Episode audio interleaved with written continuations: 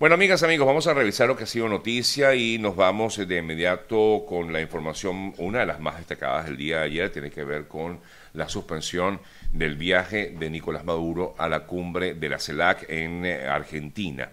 Eh, según ellos informaban, digo ellos, los representantes del régimen venezolano, hablaban de que había supuestamente planes, eh, y voy a leer textual lo que dice el comunicado que escribió ayer la Cancillería venezolana.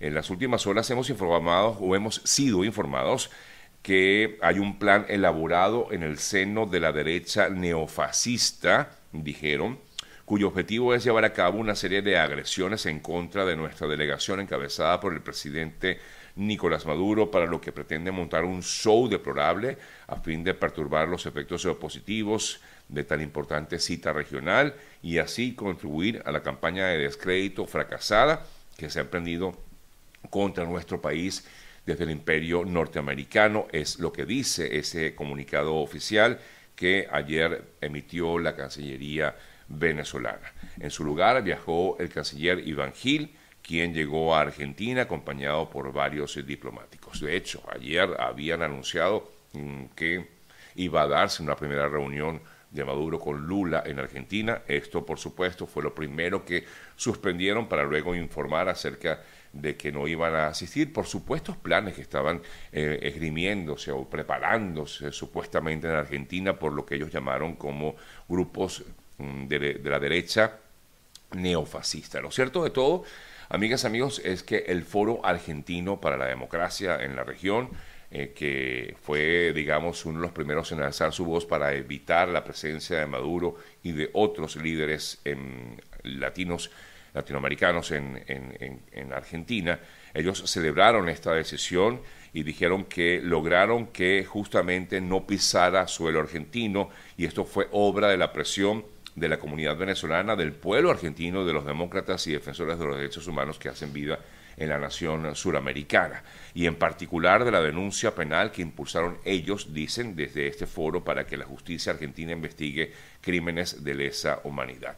Realmente esa fue la razón por la cual Maduro no asistió a la CELAC, bueno, de esto hablaremos más adelante con nuestro compañero y amigo Vladimir Kislinger en nuestra conversación que siempre tenemos con él nosotros aquí los martes. Mientras tanto, Alberto Fernández se reunió con Lula da Silva, él se tuvo su reunión con Lula da Silva en el día de ayer, dijo que su gobierno apoya todo el proceso de diálogo eh, que... Em, teoría está dándose con respecto a Venezuela. Recordó las reuniones que sostuvo con el presidente Macron y con el presidente Petro en torno justamente a estas posibles negociaciones entre el régimen venezolano y la oposición venezolana en México. Y dijo Alberto Fernández, la preocupación, nuestra preocupación en Latinoamérica debe ser favorecer justamente ese diálogo entre los venezolanos y que los venezolanos recuperen la convivencia democrática y sus derechos sean respetados. Eso fue parte de lo que dijo Alberto Fernández con respecto al tema Venezuela, porque lo habló incluso con el propio Lula da Silva en esa primera reunión que tuvieron ambos mandatarios en Buenos Aires. por cierto que también el em, mandatario argentino habló sobre la posible creación de una moneda latinoamericana, eh, aquel eh, sueño que tuvo, entre otros, eh, Hugo Chávez en algún momento, ¿no? Eso de crear una moneda para Latinoamérica. En todo caso, también Alberto Fernández dijo que tiene este proyecto de una moneda común en toda la región y mm, algunos de los eh, mandatarios de Latinoamérica se han pronunciado también a favor de esta creación de una moneda. ¿Será que realmente lo podrán lograr? ¿Será que realmente esto pudiera darse tomando en cuenta de que la economía en, todas, en todos los países no es igual.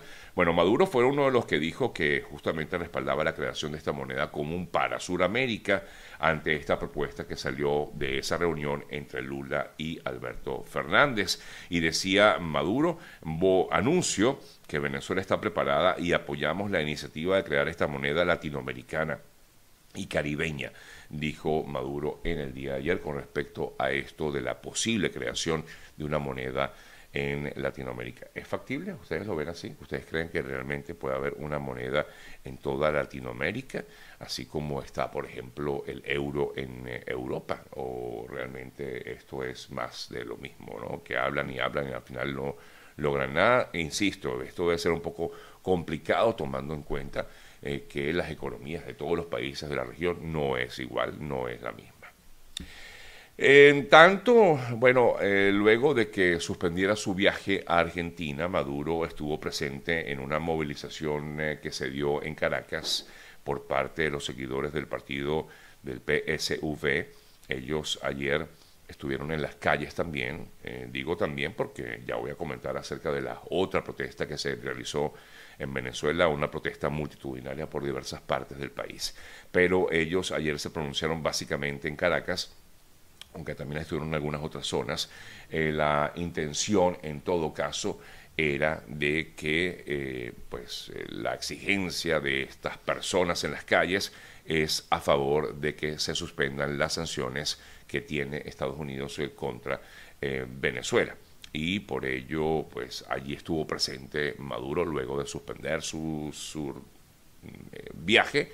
fue hasta esta movilización que hubo en Caracas. Pues como les decía, Hubo movilizaciones en diversas partes del país, se vieron entre, otras, entre otros estados en Guárico, en Portuguesa, en Trujillo, en Sucre, en Cojedes, en Carabobo, en Miranda y por supuesto en Caracas, en diversas partes del país hubo manifestaciones de trabajadores del sector educativo, de trabajadores del sector mm, de la salud, y por supuesto también trabajadores del sector público que están exigiendo mejoras salariales, mejoras en relación con su sueldo, ese sueldo que definitivamente no alcanza absolutamente para nada. Así pudimos observarlo en diversas partes del país. En Caracas básicamente intentaron llegar, bueno, de hecho, eh, llegaron hasta la sede de la Fiscalía, del Ministerio Público, eh, trabajadores, pensionados, jubilados, salieron desde la Universidad Central de Venezuela y llegaron hasta el, Ministerio Público, hasta la Fiscalía en Caracas. El objetivo, afirman, eh, además de exigir esa, ese salario digno, es mejoras contractuales y aseguran que no van a detener sus movilizaciones en diversas partes del país hasta tanto no sean escuchadas sus exigencias.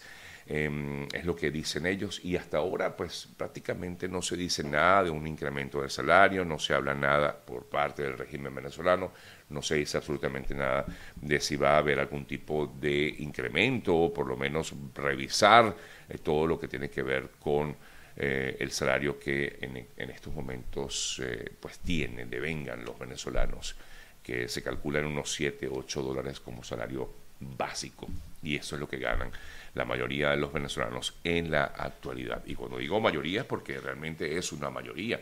Normalmente se habla de que hay algunos que ganan más, sí puede ser, pero la mayoría justamente gana estos 7, 8 dólares mensuales. ¡Wow! ¡Qué fuerte! ¿no? no es que es por hora. Aquí el salario mínimo en Estados Unidos está entre 9 y 10 dólares aproximadamente. Salario mm, por hora aquí en Estados Unidos.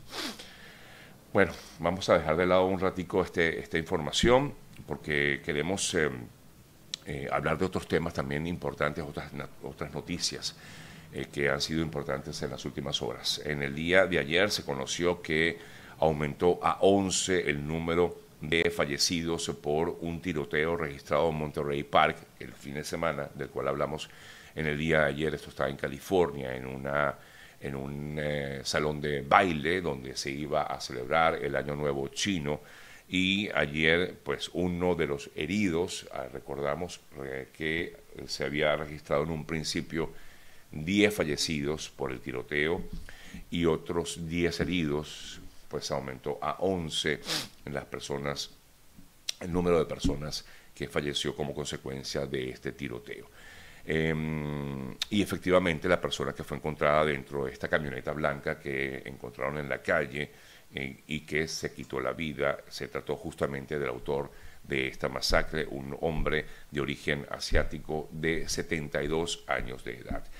Lo que todavía no ha logrado descifrar la policía es la razón, el motivo por el cual esta persona atacó a otras eh, también de origen asiático, eh, que estaban, repito, celebrando o iban a celebrar el Año Nuevo chino.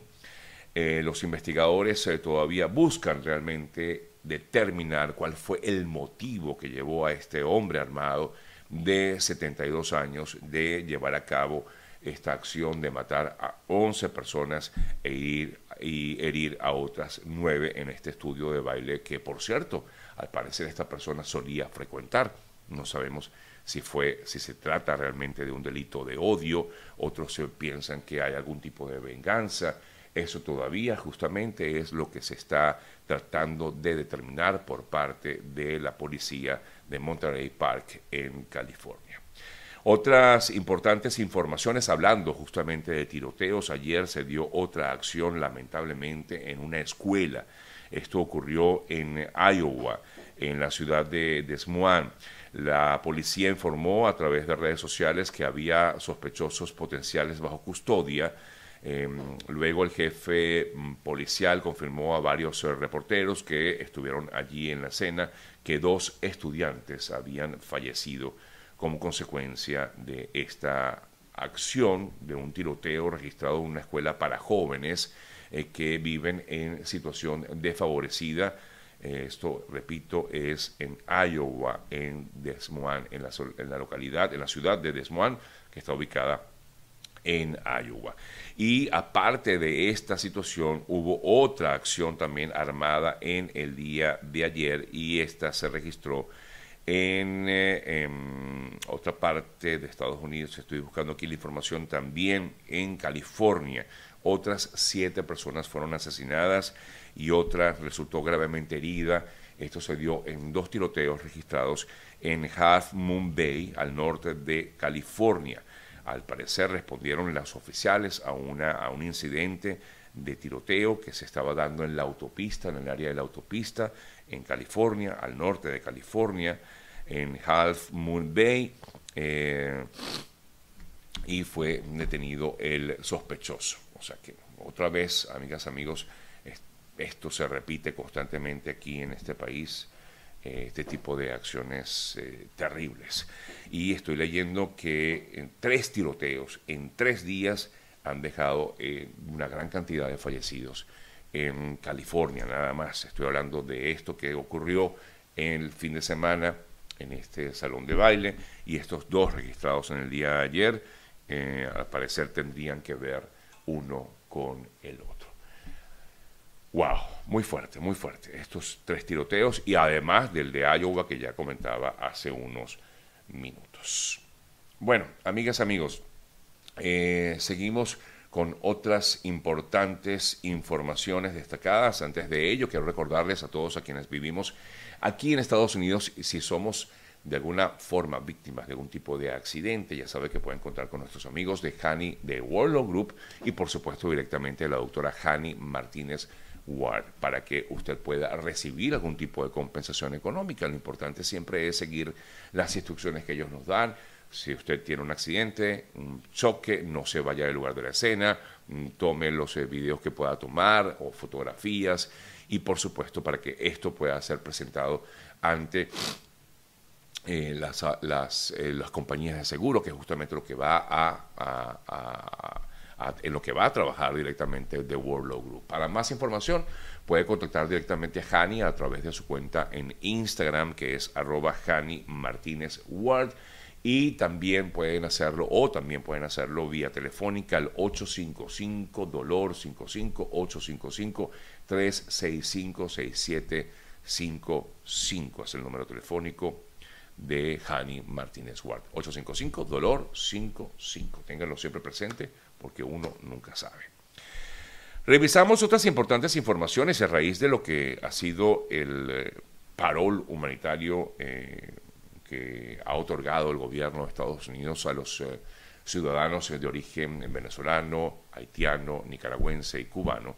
A partir del día de ayer se venció el plazo, digámoslo así, en que tenían las autoridades migratorias, porque a partir de justamente ayer ya aquellas personas que intenten ingresar a Estados Unidos por la frontera con México van a ser expulsadas. Esto justamente fue lo que recordó ayer el gobierno de Estados Unidos. Van a ser expulsadas de inmediato a México si carecen de una aprobación previa por esta petición llamada del parol humanitario o permiso humanitario para ingresar a Estados Unidos. La CBP, o mejor dicho, o, mejor dicho la Oficina de Aduana, pues, de Protección Fronteriza de Estados Unidos, reiteró que aquellos migrantes de estas cuatro nacionalidades deben pedir autorización previa para viajar a Estados Unidos y aquellos que ingresen de forma indocumentada, ilegal o irregular serán expulsados a México de forma inmediata. El eh, pasado 5 de enero, Joe Biden, el presidente de Estados Unidos, anunció este plan para detener este flujo migratorio, de la, ya que se dieron cuenta pues, que la gran cantidad de personas venían justamente de estos cuatro países. Em, Cuba, Nicaragua, Haití y Venezuela.